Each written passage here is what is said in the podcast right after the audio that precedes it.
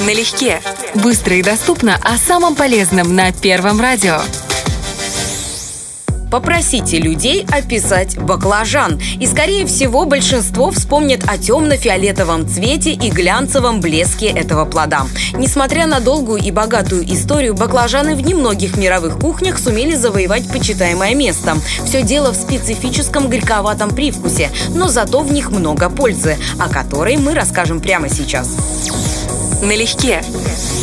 В баклажанах высокая концентрация хлорогеновой кислоты и еще 13 других фенольных кислот, которые как раз и являются виновниками горьковатого привкуса.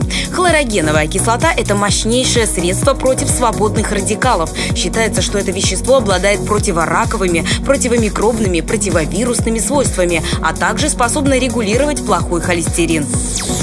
Налегке. Кроме того, баклажаны сложно переоценить в положительном влиянии на здоровье костей. Особенно полезны эти овощи для людей с остеопорозом. На здоровье костей влияют фенольные вещества – железо и кальций, которые усиливают прочность тканей.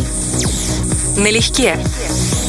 Также считается, что потребление флавоноидов укрепляет сосуды и сердце. Согласно исследованиям, этот риск кардиологических болезней снижается примерно на треть. Другой опыт показал, что компоненты, входящие в состав синеньких, эффективны для коррекции артериального давления.